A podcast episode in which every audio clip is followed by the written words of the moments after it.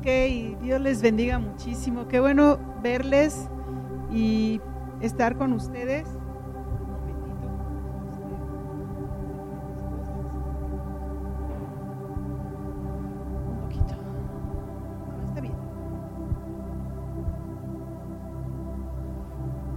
Ah, Dios les bendiga. Vamos a Vamos a comenzar. Vamos a orar. Vamos, vamos a comenzar eh, la palabra del Señor. Vamos a, a leer la palabra del Señor. Y para ello les voy a pedir, por favor, que vayan al libro de Lucas, al Evangelio de Lucas, perdón, y versículo 12. Evangelio de Lucas, versículo 12 perdón, capítulo 12, versículo 8. Va de nuevo. Libro de Lucas, capítulo 12, versículo 8 y 9. Y vamos a comenzar hablando la palabra del Señor. Amén. Dice la palabra del Señor así. Os digo que todo aquel que me confesare delante de los hombres, también el Hijo del Hombre le confesará delante de los ángeles de Dios mas el que me negare delante de los hombres será negado delante de los ángeles de Dios. Y vamos a orar. Padre, en esta hora te damos gracias por este día, gracias por tu amor, por tu fidelidad. Sobre todo, Señor, gracias porque tú nos has guardado en el hueco de tu mano. Gracias porque nos permites en este día poder adorarte y exaltarte poder estar en tu presencia y poder escuchar la palabra, Señor, que en este día tienes para nuestras vidas. En el nombre de Jesús, en esta hora, pongo delante de ti, Señor, a cada uno de nosotros, que nuestra mente y nuestro espíritu esté abierta a tu espíritu esté abierto, Señor, a tu, a tu palabra y podamos recibirla, que podamos tener, Señor, nuestro espíritu en un mismo espíritu contigo para escuchar lo que hoy tienes para nuestras vidas. Y en el nombre de Jesús, en esta hora también te pedimos, Padre, que podamos también, Señor, recibir, pero también poner por obra lo que tú estás hablando. Gracias, Señor, porque en este día nuestro corazón es para glorificarte y exaltarte. En el nombre de Cristo Jesús. Amén. Amén. Y bueno, voy a volver a leer y te invito a que leas de nuevo conmigo este versículo 8 y 9 del capítulo 12 de Lucas. Dice, os digo que todo aquel que me confesare delante de los hombres, también el, el Hijo del Hombre le confesará delante de los ángeles de Dios. Mas el que me negare delante de los hombres será negado delante de los ángeles de Dios. Y Hoy en día, e, esta palabra a, mí ha sido tomada, o más bien la he tomado de manera literal, de manera que, que, la pueda llevar realmente en mi corazón, en mi mente, en mi espíritu, pero también en mi ser. Y cada uno de nosotros debemos de entender cuál es nuestra convicción de fe. ¿Cuál es nuestra convicción de fe? ¿Cuál es la, parte o esa parte que te mantiene firme, esa fe que te mantiene firme? ¿Estás realmente con una convicción de fe o estás dudando? ¿Estás dudando de lo que Dios está haciendo en tu vida o de lo que Dios está hablando a tu corazón o lo que Dios tiene dispuesto para ti. ¿Sabes una cosa? Cuando nosotros decimos y, hablamos este versículo de Juan 3, 16, que dice, porque de tal manera amó Dios al mundo que ha dado a su único Hijo unigénito para que todo aquel que en él cree no se pierda, mas tenga vida eterna. Esta parte es tan hermosa, ok, Dios da a su Hijo unigénito para que nosotros podamos tener salvación, para que nosotros podamos ser, eh, ser salvos. Y no nos perdamos, no vayamos perdidos en el mundo, sino que tengamos esa salvación que viene y proviene de parte del Señor Jesús, que dio a través del sacrificio en la cruz. Pero cuando está diciendo el Señor esta parte, nosotros tenemos también que darnos cuenta que no nada más es creer en Jesús, porque muchos creen en Jesús, pero no creen en lo que Él dijo. No creyeron o no creen en sus milagros.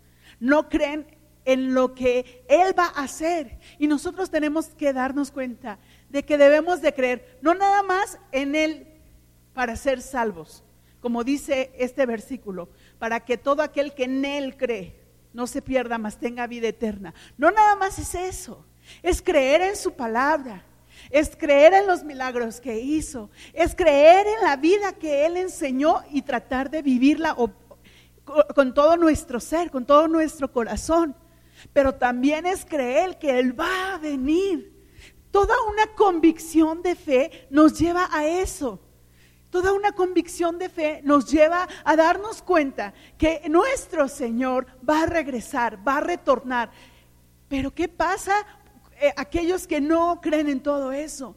Pues Dios tratará con ellos, pero yo estoy hablándote ahora a ti y creo que Dios nos está hablando a nosotros para que nos demos cuenta que no nada más es creer en el Señor Jesús y ya, sino realmente tener una convicción de fe, una convicción de fe que sea realmente palpable, que sea realmente firme, que sea realmente, que se note, que se note, que se vea en, ti, que se vea en tu vida, que se vea en la, en la vida que estás llevando. Hoy en día, muchos, muchos, muchos cristianos, muchos, muchos cristianos están, perdón, están viviendo una doble vida, ¿sabes? Están viviendo una vida donde se dicen cristianos o seguidores de Cristo, pero realmente no están viviendo una vida de fe, no están viviendo una vida con convicción. ¿Y sabes por qué? Porque muchas veces tienen miedo, tienen temor de lo que están sus amigos hablando, de lo que están sus amigos diciendo, de lo que, de lo que pueden o cómo pueden juzgarlos, cómo, cómo pueden señalarlos. Fíjate bien, cuando cuando eh, es difícil para mí y te voy a abrir mi corazón, pero cuando yo eh, quería compartir algo de Cristo en mis redes sociales, me daba pena por aquellos amigos que no eran cristianos, por aquellos amigos que no que no conocen del Señor. Me daba pena. Porque yo decía, ¿qué van a decir de mí? ¿Cómo me van a señalar? ¿Cómo me van a juzgar? ¿Cómo van a, a, tratarme ahora? Se van a alejar de mí. Y, y sabes una cosa, Dios ha estado tratando conmigo al respecto. Y Dios ha estado hablando conmigo al respecto. Porque yo era algo así como, o sea, sí vivía una vida de fe, sí tenía esa convicción y todo, pero me daba pena. Me daba pena. ¿Por qué pena? Si Jesús ya me rescató y el que me va a salvar es Jesús, no mis amigos. Y, sabes una cosa, hoy en día yo creo que mucha gente, no nada más los jóvenes, sino aún los adultos, estamos viviendo una doble vida, donde soy cristiano por un lado o seguidor de Cristo por un lado, pero que no se enteren los demás que no se enteren mis amigos, no sé, del trabajo, o, se medio enteran, pero nunca les comparto. Que no se enteren mis amigos, no sé, de la primaria, de la secundaria, de la prepa, de la universidad, que no se enteren mis amigos del barrio, porque soy, soy cristiano, soy seguidor de Cristo, pero, pero hasta ahí, no más. No puedo compartirles porque, porque me da pena, porque me avergüenzo, porque no quiero hablar de lo que realmente Dios está haciendo en nuestros corazones, en nuestras vidas. Y sabes una cosa, nosotros nosotros estamos siendo responsables de que esa gente no llegue a Cristo, de que esa gente no venga a Cristo, de que esa gente no le conozca. Hoy en día que estamos en Facebook y transmitiendo de esta manera, yo veo, muchos no comparten el, el mensaje o el tiempo de oración, sus razones tendrán, pero muchas veces no lo hacemos por pena. Muchas veces no lo hacemos porque nos da vergüenza lo que va a pensar la demás persona. ¿Qué van a decir cuando vean que oramos de esta manera? ¿Qué van a decir cuando vean que están hablando de Jesús de esta manera? ¿Qué van a decir cuando vean que estamos alabando a Dios de esta manera? Que saltamos, que danzamos, que aplaudimos. Y mucha gente se avergüenza y por eso no lo comparte, ¿sabes? Y, y yo la experiencia que he tenido en estos días, de las veces que he compartido tanto el tiempo de oración como el tiempo de servicio como el de hoy, es que yo he visto como amigos que no conocen del Señor se conectan y escuchan y a lo mejor algunos no escuchan todo, pero se quedan, se quedan bastante tiempo oyendo. Y cuando estoy, yo veo que se conectaron y que están ahí viendo, oro, oro por ellos. Y le pido al Señor que traiga convicción a sus vidas, que los transforme, que sean diferentes. Tengo una amiga que la verdad no sé, no, no sé, no sé si es muy fuerte esto, pero no sé si es bruja. No lo sé, es una compañera de la universidad, pero no lo sé. Y vi que se conectó en la oración del pasado miércoles y estuvo ahí más de 10 minutos conectada, viendo cómo orábamos y cómo alabábamos al Señor. Cuando yo vi eso, empecé a orar por ella y oro por ella porque Dios traiga convicción a su vida. Primero convicción de pecado para que pueda arrepentirse y después una convicción de fe para que pueda seguirlo. Nuestra, nuestra responsabilidad hoy en día es más grande porque debemos de compartirle a la gente. Pero ¿cómo le voy a compartir si no me dejan? Hoy tenemos que tener la sana distancia y no podemos salir mucho y todo ese rollo. Manda mensajes habla por teléfono con la gente, ora por esas personas. Cuán importante es su salvación y su vida. Me, da, estoy viendo cómo hay mensajes y mensajes en, en, ahora sí que la red del YouTube y del Facebook y de no sé cuántas están llenas de mensajes y mensajes y mensajes. Pero sabes una cosa, Solo hay un mensaje y ese es que Jesucristo salva. Es el único mensaje que Jesucristo vino y murió en la cruz por nosotros. Es el único mensaje. ¿Cómo transmitírselo a ellos? ¿Cómo pasárselo? ¿Cómo decirles? ¿Cómo hacerles ver que Jesús quiere salvar sus vidas, rescatar sus vidas y atraerlos a Él. Hay, hay una anécdota que mi esposo platica mucho sobre el hermano Wayne, Wayne Myers, y dice que en una ocasión le, no recuerdo si fue mi esposo o nos contó mi esposo de alguien más, creo que sí fue mi esposo, que tuvo que ir por nuestro pastor Miguel López a la casa del hermano Wayne muy, muy tempranito. Y como eso de las seis de la mañana. Y pasó. Y entonces el hermano Wayne ya estaba listo ahí en la sala de su casa para orar. ¿Y sabes cuál era su gemido? Señor, las almas, las almas. Y esas palabras han retumbado en mi corazón y en mi ser durante esta situación. Las almas. ¿Cuánta gente de la que se ha fallecido hoy en día por esta situación no ha llegado a Cristo. Yo oigo y escucho, van tantos y van tantos, y ya mejor no lo oigo porque digo, parece que no son vidas.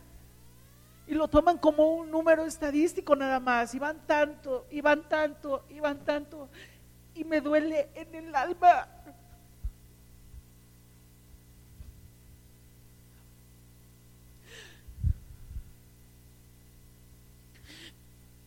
Me duele en el corazón saber que hay tanta gente que se ha perdido, tanta gente que se ha perdido. ¿Y cuánta más?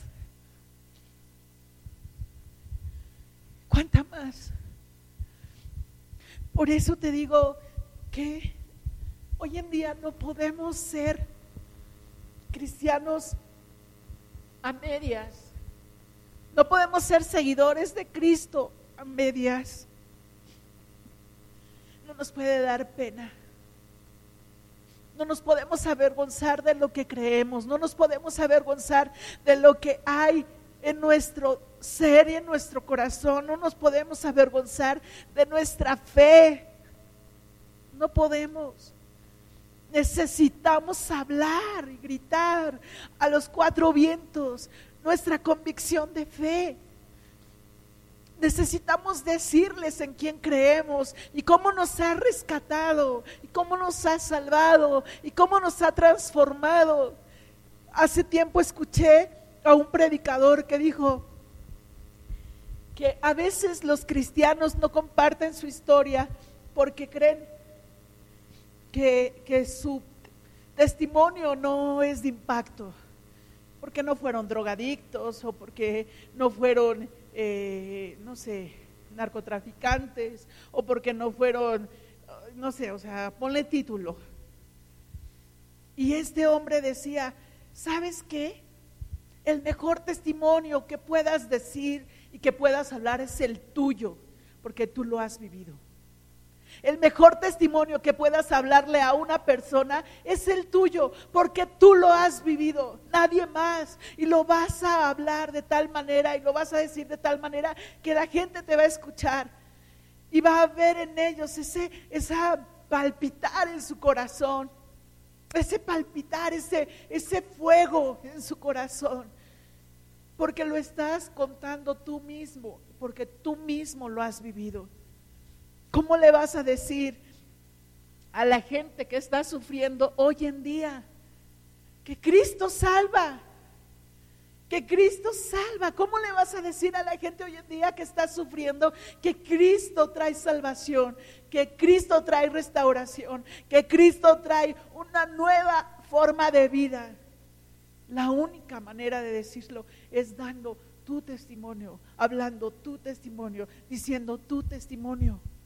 No nos podemos avergonzar de ello. No podemos avergonzarnos de nuestro testimonio. Es nuestro. Es nuestro. Ser radical hoy en día ya no está bien visto. Ahora se señala, se acusa o se toma como fanático. Cuando tú empiezas a, ser radical en Cristo Jesús, cuando tú empiezas a tener una convicción de fe, la gente te empieza a señalar. Empieza a decirte que, ¿qué te pasa? O sea, ¿qué crees? Estás loco, eres un fanático. ¿Quién te convenció? ¿Quién te lavó la cabeza?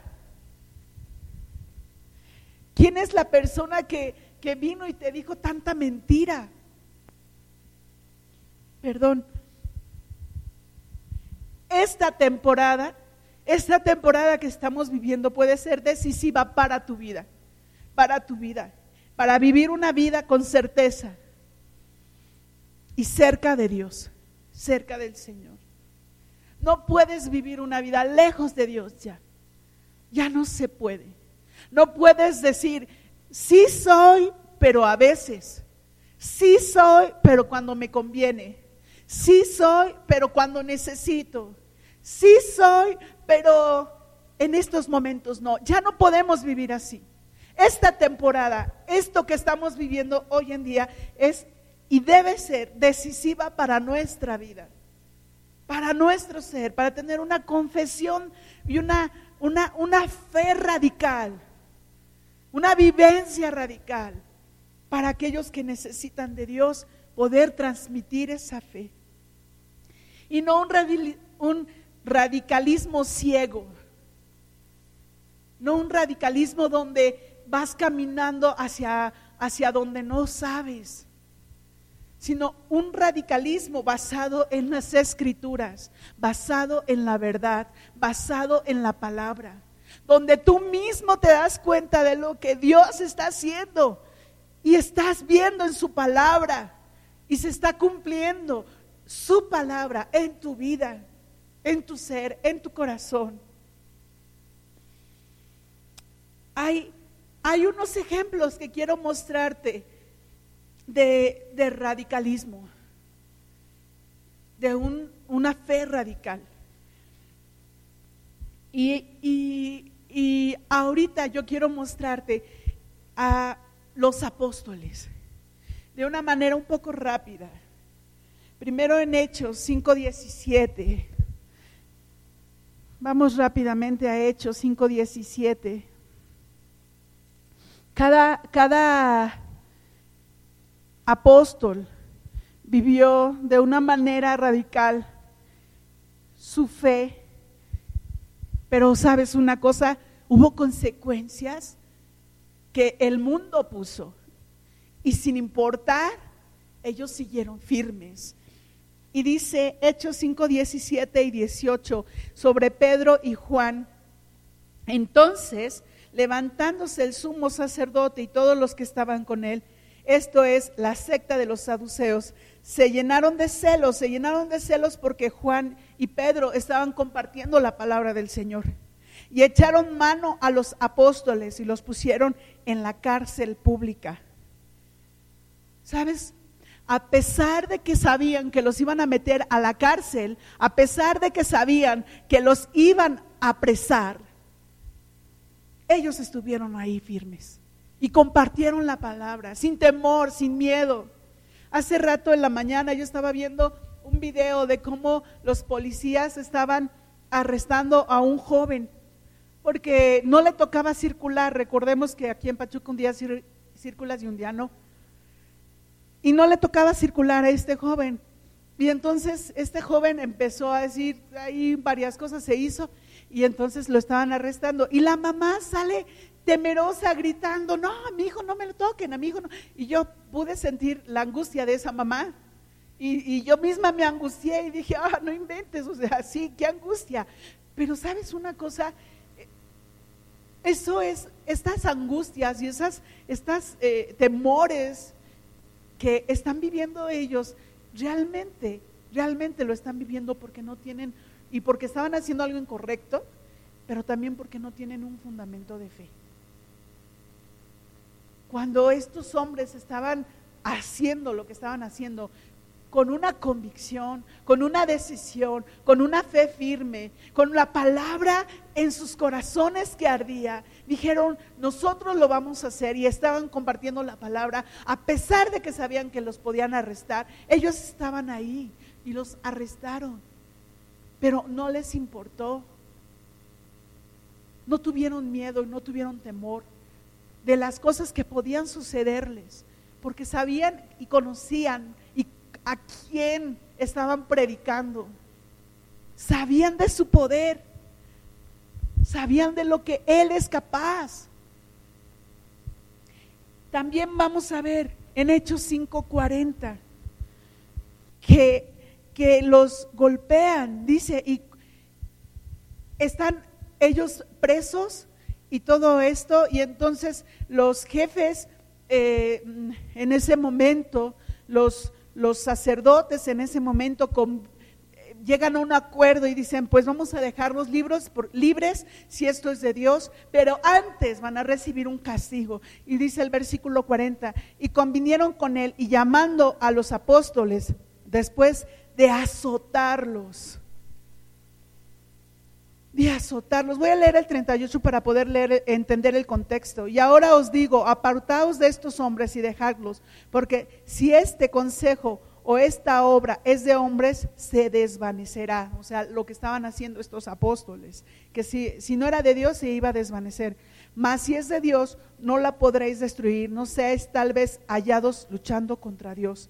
Y convinieron con él y llamando a los apóstoles después de azotarlos, les intimidaron que no hablasen el nombre de Jesús y los pusieron en libertad. Los golpearon los azotaron. ¿Cuántos de nosotros estamos dispuestos a eso? Y dice el versículo 41, 41, y ellos salieron de la presencia del concilio gozosos de haber sido tenidos por dignos de padecer afrenta por causa del nombre. Y todos los días en el templo y por las casas no cesaban de enseñar y predicar a Jesucristo. Y ahorita muchos de nosotros encerrados no somos capaces de hablar de nuestra fe, no somos capaces de enseñar del poder de Jesucristo.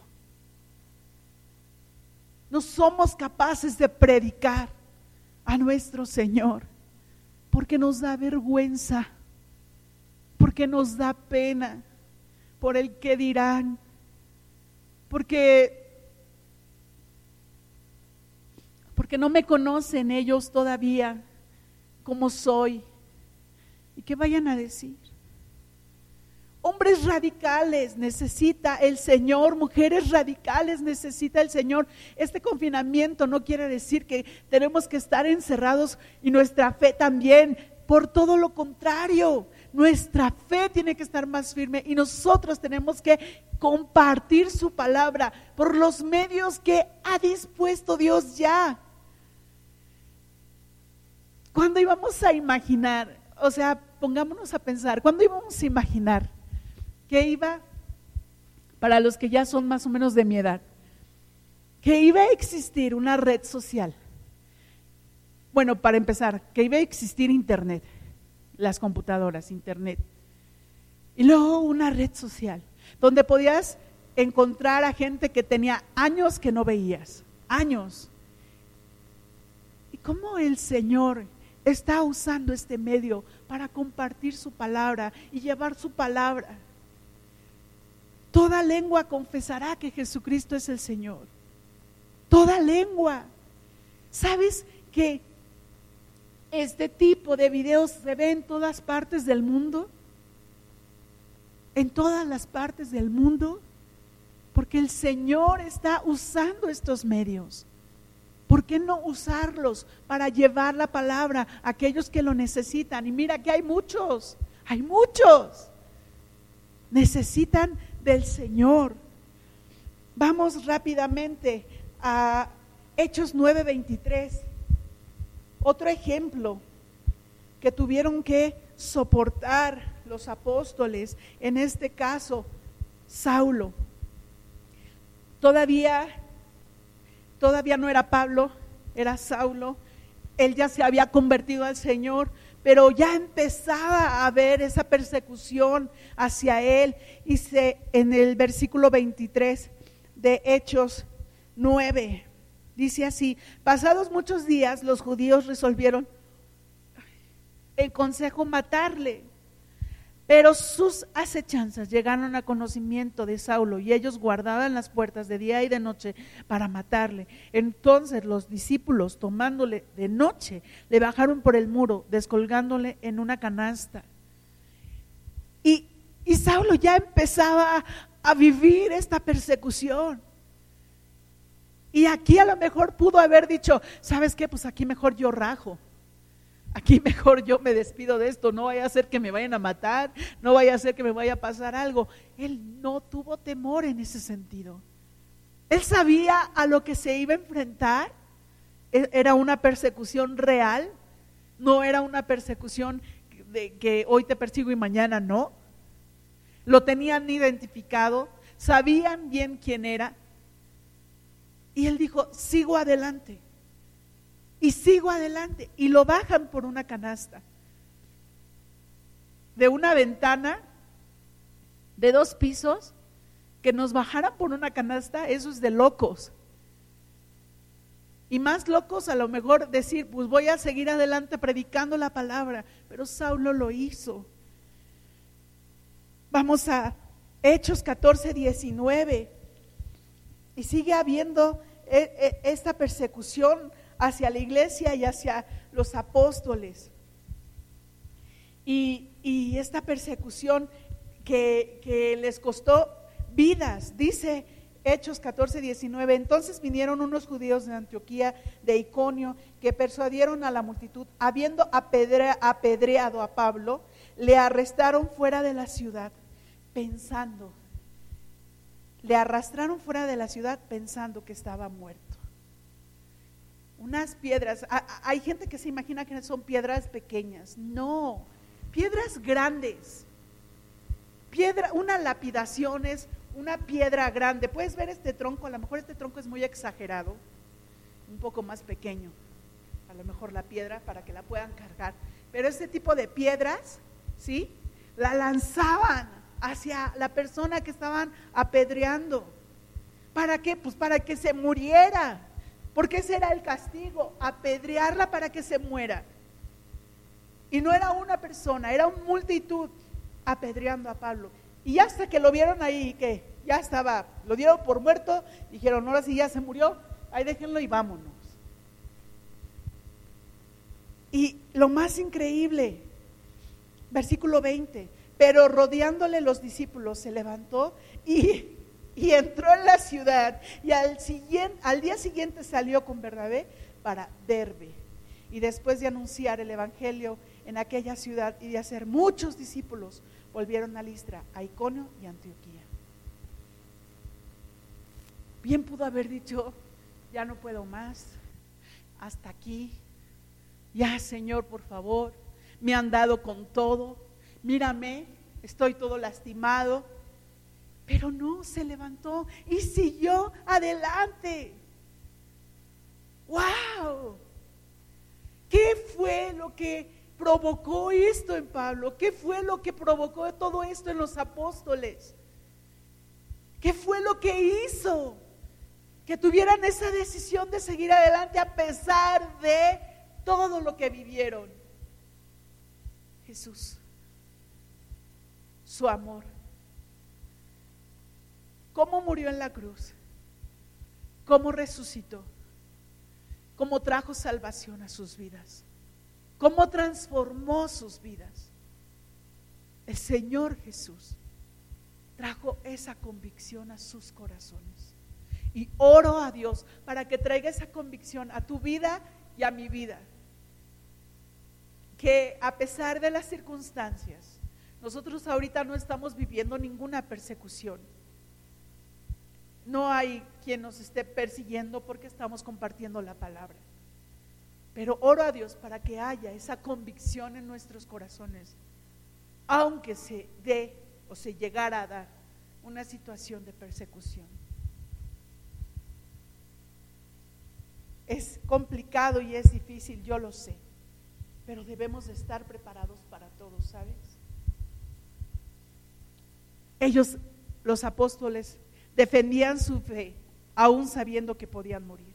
Vamos a Hechos 7:58, rápidamente. Hechos 7:58, dice la palabra del Señor así, y echándole fuera de la ciudad a Esteban, después de que Esteban estuvo compartiendo la palabra, hablando, perdón, hablando la palabra a multitudes, y muchos de ellos se voltean contra de él y lo llevan preso para poderlo juzgar y lo empiezan a juzgar y él empieza a compartir todo lo que él sabe. Es increíble todo lo que él comparte y en el, eh, ya que lo, lo juzgan y, y, lo escuchan y lo empiezan a juzgar, dice aquí en el versículo 58, y echándole fuera de la ciudad, le apedrearon y los testigos pusieron sus ropas a los pies de un joven que se llamaba Saulo a ese hombre del cual acabamos de hablar. Y apedreaban a Esteban mientras él invocaba y decía, Señor Jesús, recibe mi espíritu. Y puesto de rodillas, clamó a gran voz, Señor, no les tomes en cuenta este pecado. Y habiendo dicho esto, durmió. O sea, se murió. A pesar de que sabía que lo podían matar, él siguió adelante. Él siguió adelante. Él no tuvo temor. Él no tuvo miedo. Hechos 12, 1. Dice, y en aquel mismo tiempo el rey Herodes echó mano a algunos de la iglesia para maltratarles y mató a espada a Jacobo, hermano de Juan. Y viendo que esto había agradado a los judíos, procedió a prender también a Pedro. Eran entonces los días de panes sin levadura. Pero voy a, retomar el versículo 2. Y mató a espada a Jacobo, hermano de Juan. Lo mató a espada.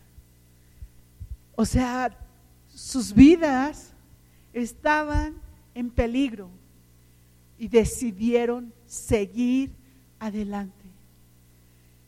¿Qué vamos a hacer nosotros? ¿Qué vas a hacer tú? ¿Qué voy a hacer yo? ¿Nos vamos a rajar? ¿Nos vamos a echar para atrás? ¿Nos vamos a amedrentar? ¿O vamos a ser valientes y no solo vamos a defender nuestra fe, sino que también la vamos a confesar, a compartir para que otras almas lleguen a Dios? Dice el Señor en, Josué 1.9, Mira que te mando que te esfuerces y seas valiente. No temas ni desmayes, porque Jehová tu Dios estará contigo. El Señor te está diciendo, esfuérzate, levántate, comparte la palabra, divulga la palabra. Necesitan escuchar las personas que Cristo vive, que Cristo es una realidad, que Cristo vino murió por nuestros pecados y resucitó y que volverá por nosotros. Necesitamos confesarlo a las personas. Empezamos este esta, um, estudio, esta, esta predicación, como tú quieras llamarla, precisamente diciendo que aquel que me confesare delante de los hombres, yo lo confesaré delante del Padre. Necesitamos confesar al Señor hablar de su palabra, ser radicales, esforzarnos en, ese, en, el ser radicales. Antes de, de terminar, quiero pedirte, todavía no terminamos, nos falta un poquito, pero quiero pedirte que con mucha atención escuchemos y estudiemos esta parte de cuatro hombres hombres radicales, hombres que estaban en un confinamiento diferente a este, pero vivían ahí. Y rápidamente te voy a pedir que vayamos al libro de Daniel. Y voló mi, mi, pluma, no importa, ahorita la levanto. Pero vamos a ver, el libro de Daniel. Este, este libro es uno de mis favoritos. De verdad que sí. ¿Cómo me ha hablado el Señor a través de este libro? Aquí está. El libro de Daniel. Para empezar, Daniel y sus amigos, ellos vivían en Jerusalén. Pero entonces viene el rey de Babilonia, Nabucodonosor, y se lleva, y sus ejércitos, y se lleva a todos estos jóvenes nobles, entre ellos Daniel y sus amigos, y se los lleva. Ok, presos. Ellos no podían salir del lugar de donde estaban, de la ciudad de donde estaban, presos. Ahora se convirtieron en esclavos. Estaban viviendo un confinamiento, a lo mejor diferente al nuestro, pero lo estaban viviendo. Y entonces ellos, al ver lo que están viviendo, dice Daniel 1.5, el, rey le señaló el rey la ración para cada día de la provisión de la comida del rey y del vino que él bebía y que los criase tres años para que al fin de ellos se presentasen delante del rey. Eh, cada, cada joven noble, cada joven que tenía sabiduría, que era un hombre inteligente, cada joven había sido encargado por una persona especial que el rey había designado. Y en este caso, el rey asigna a una persona estos cuatro jóvenes. Y entonces les dice, vas a comer una comida especial, que es la del rey, y vas a beber el vino del rey. Y ellos escuchan. Sabes, no eran los únicos cuatro jóvenes que estaban en ese lugar. Había más jóvenes de Israel, de Jerusalén más bien, que habían sido llevados a ese lugar, que se los habían transportado para allá. Y estos jóvenes empiezan a darse cuenta de lo que el rey y este reino quiere empezar a hacer. Primero les quitan el nombre. Ahora ya no es, eh, ya, no, ya no son llamados Daniel, Ananías, Misael y Azarías. Les quita el nombre y les dice, ahora tú vas a ser a Daniel, en el versículo dice, en versículo 7 dice, a estos el jefe de los eunucos puso nombres, puso a Daniel Belsasar, a Ananías Sadrach, a Misael Mesac y a Azarías Abednego. Quería quitarles primero su identidad, que no te quiten tu identidad, porque porque no confiesas al Señor, te pueden quitar tu identidad. ¿Sabes una cosa? Cuando empiezas tú a hablar del Señor, empiezan a señalarte y a decirte radical, empiezan a decirte fanático, empiezan a decirte, ¿estás loco? Quieren quitar tu identidad. No permitas que te quiten tu identidad. Tu identidad te la da Cristo, nadie más. Tu identidad te la da Dios, nadie más. Ellos escuchaban cómo les hablaban y cómo les decían. Pero cuando empiezan a decirles, vas a comer lo, que el rey te está diciendo que comas, ellos empezaron a pensar y empezaron a darse cuenta, esto no lo podemos hacer. Esto no lo debemos de hacer. Y dijeron, no lo vamos a hacer. No vamos a comer la comida del rey. Dice el versículo 8. Y, Daniel propuso en su corazón, no contaminarse con la porción de la comida del rey, ni con el vino que él bebía. Pidió, por tanto, al jefe de los eunucos que no se le obligase a contaminarse. Que no te obliguen a contaminarte, que no te obliguen a contaminarte de las cosas que el mundo está viviendo. No porque estamos transmitiendo un servicio para el Señor en una red social, quiere decir que me voy a contaminar de esa red social. Y ustedes saben perfectamente bien todo lo que se ve en una red social. Tener cuidado en lo que veo, de lo que escucho, de lo que oigo, de lo que hablo. Porque no porque sea una red social voy a poder hacer y deshacer. Tener cuidado. No lo que me va, no voy a comer de lo que el rey Nabucodonosor ha designado para mí porque el Señor ya designó un alimento para nuestras vidas. Dice el versículo 12, te ruego que hagas la prueba después de que ellos deciden no comer de eso. El, el, eunuco teme por su vida y dice que eh, si el rey los ve que todavía están débiles, a él lo van a matar. Y entonces dice el versículo 12, te ruego que hagas la prueba con tus siervos por diez días y nos den legumbres a comer y agua a beber. Compara luego nuestros rostros con los rostros de los muchos que comen en la, en la ración de la comida del rey y haz después con tus siervos según veas. ¿Y sabes qué pasó? Ellos, a ellos los encontraron diez veces más, diez veces mejor que cualquier otro. Diez veces hombres radicales, hombres que dijeron, no vamos a hacer lo que Nabucodonosor, el rey, está diciendo, voy a tener mi fe firme. voy a creerle al Dios de los ejércitos. Voy a caminar en esa convicción. Y no nada más los encontraron mejores, sino diez veces más. Diez veces. Esto es para glorificar a Dios, para exaltarle, para bendecirle. Pero no se quedó ahí la cosa. ¿Sabes una cosa? Ellos vivieron situaciones más fuertes todavía.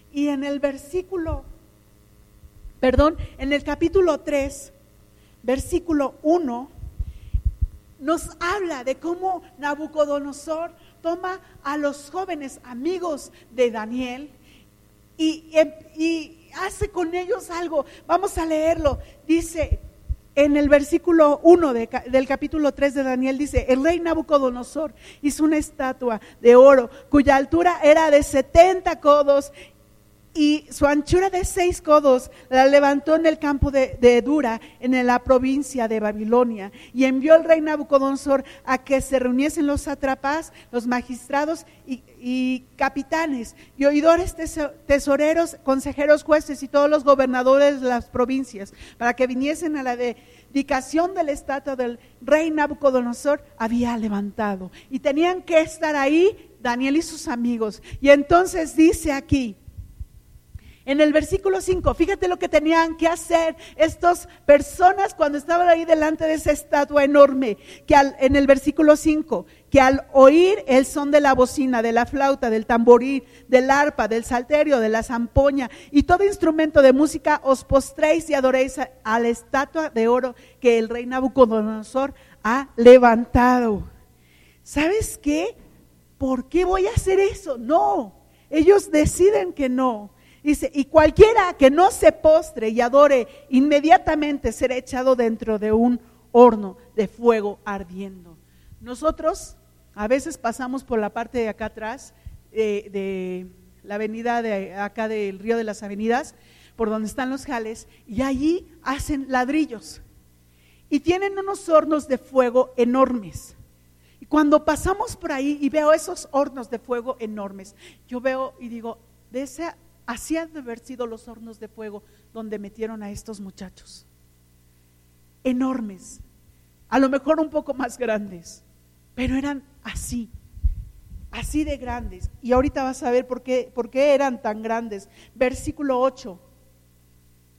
Por esto, en aquel tiempo, algunos varones caldeos vinieron y acusaron maliciosamente a los judíos porque ellos dijeron que no querían postrarse delante de esa estatua. Hablaron y dijeron al rey Nabucodonosor, rey, para siempre vive. Tú, oh rey, has dado una ley que todo hombre al oír el son de la bocina, de la flauta, del tamboril, del arpa, del salterio, de la zampoña y de todo instrumento de música se postre y adore la estatua de oro.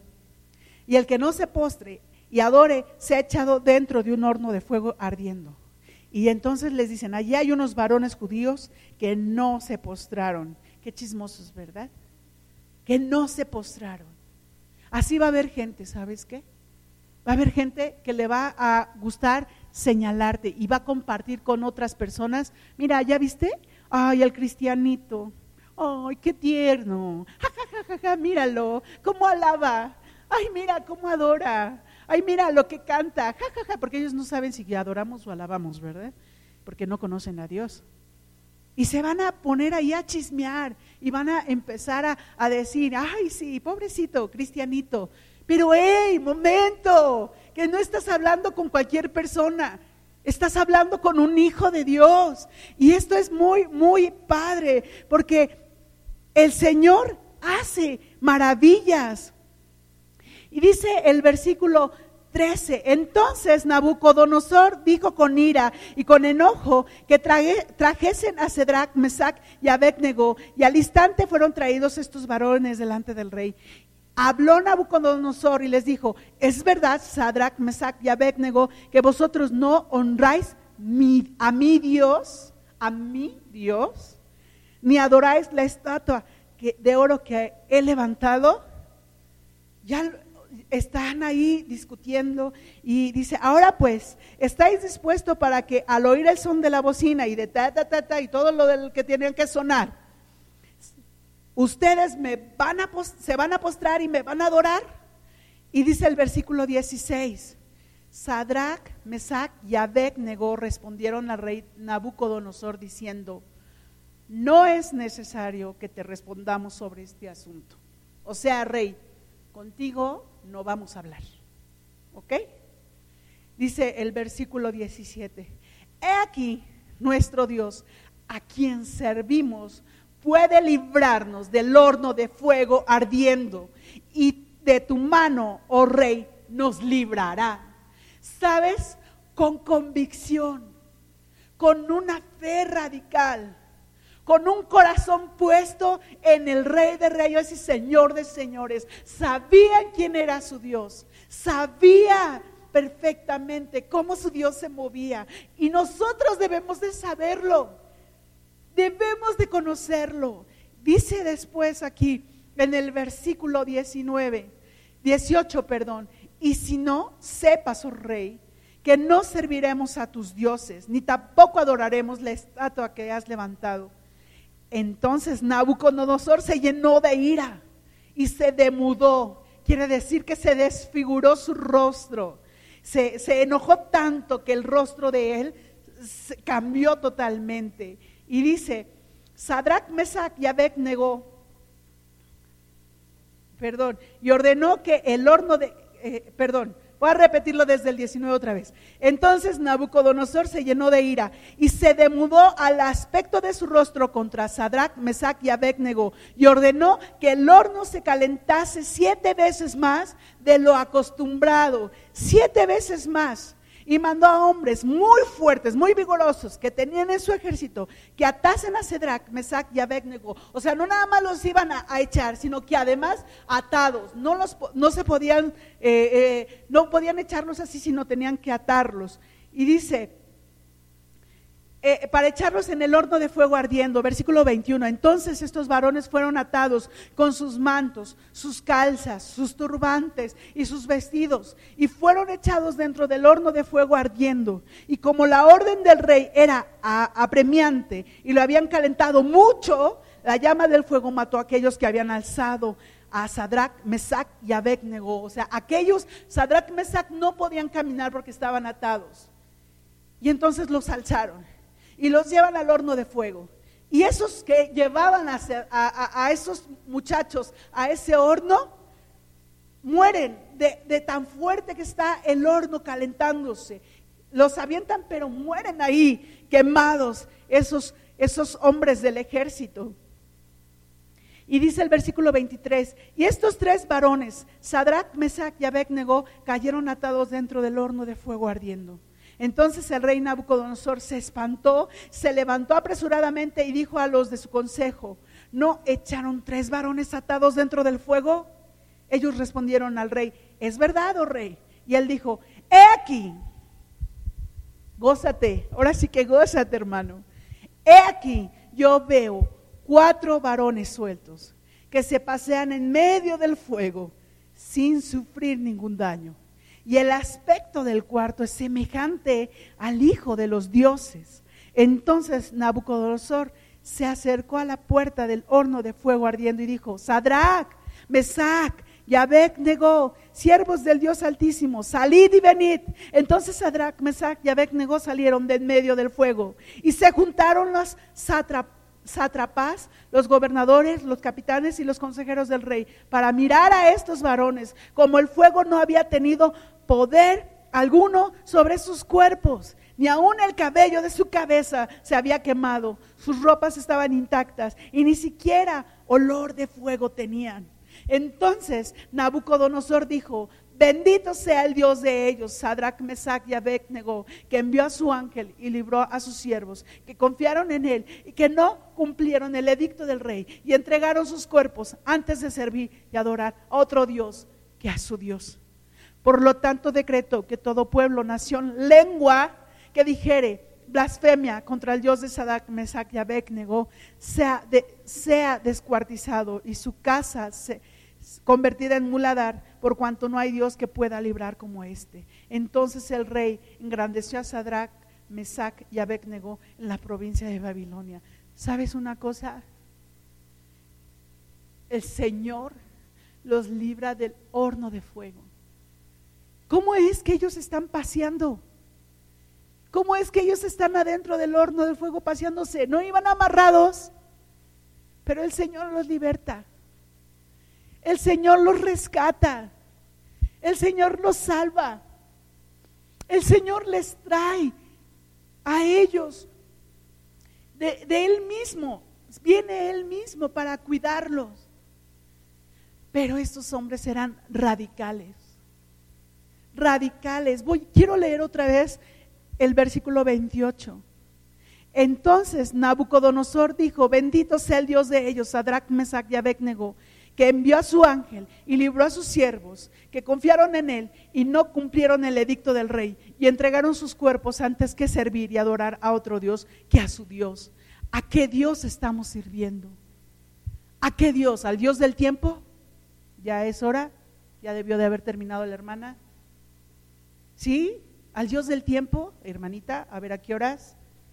Estamos sirviendo entonces al Dios de, de este tiempo, al Dios de, no sé, cómo quieras ponerlo, cómo quieras llamarlo. Antes era Atenea, Apolos, Zeus y todos esos dioses. El mismo Nabucodonosor poniéndose como Dios. Hoy en día tenemos dioses diferentes. Y te voy a mencionar algunos, aunque nos transmitimos por esta vía, pero también Facebook se ha convertido en un Dios. Instagram se ha convertido en un, Dios. La televisión, alguna serie, alguna novela, el deporte, el fútbol, se ha convertido en Dios en tu vida y ha, quitado el que tú te enfoques, el que tú camines con rectitud, que tú veas y con esa disposición hacia el Señor, con esa convicción, con esas ganas, con ese deseo de poder seguirle, de poder servirle.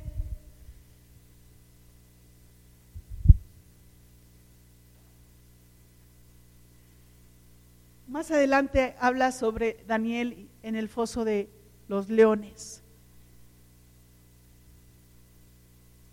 Si lo puedes leer, léelo.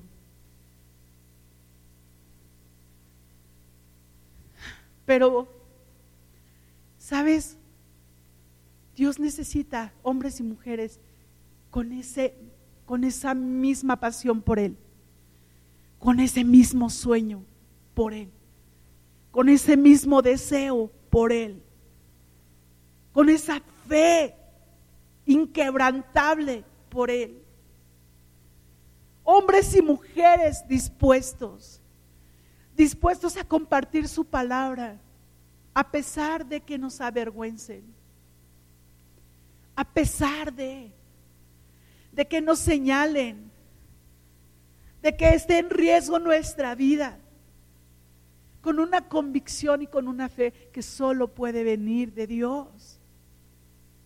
Yo quiero pedirte que te pongas de pie. Si tú estabas sentado ahí en tu lugar, ponte de pie. Porque, porque hoy es el día en que tú tienes que tomar una decisión. Y la decisión es o seguir a Cristo con un radicalismo verdadero, real en tu corazón, o rajarte. Pero si te vas a rajar, quiero decirte algo muy triste. Y lo leímos al principio. Aquellos que no me confiesen delante de los hombres, yo tampoco los confesaré delante de mi Padre.